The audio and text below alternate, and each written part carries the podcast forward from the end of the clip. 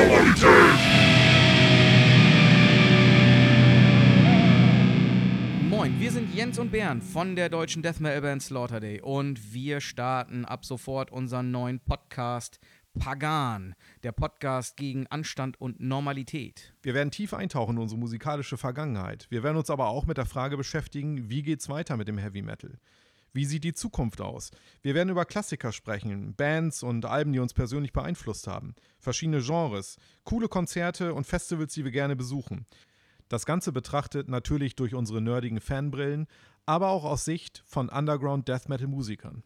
Es sollen auch andere Musiker und Metal-Fans zu Wort kommen, die euch vielleicht die ein oder andere skurrile Geschichte erzählen können.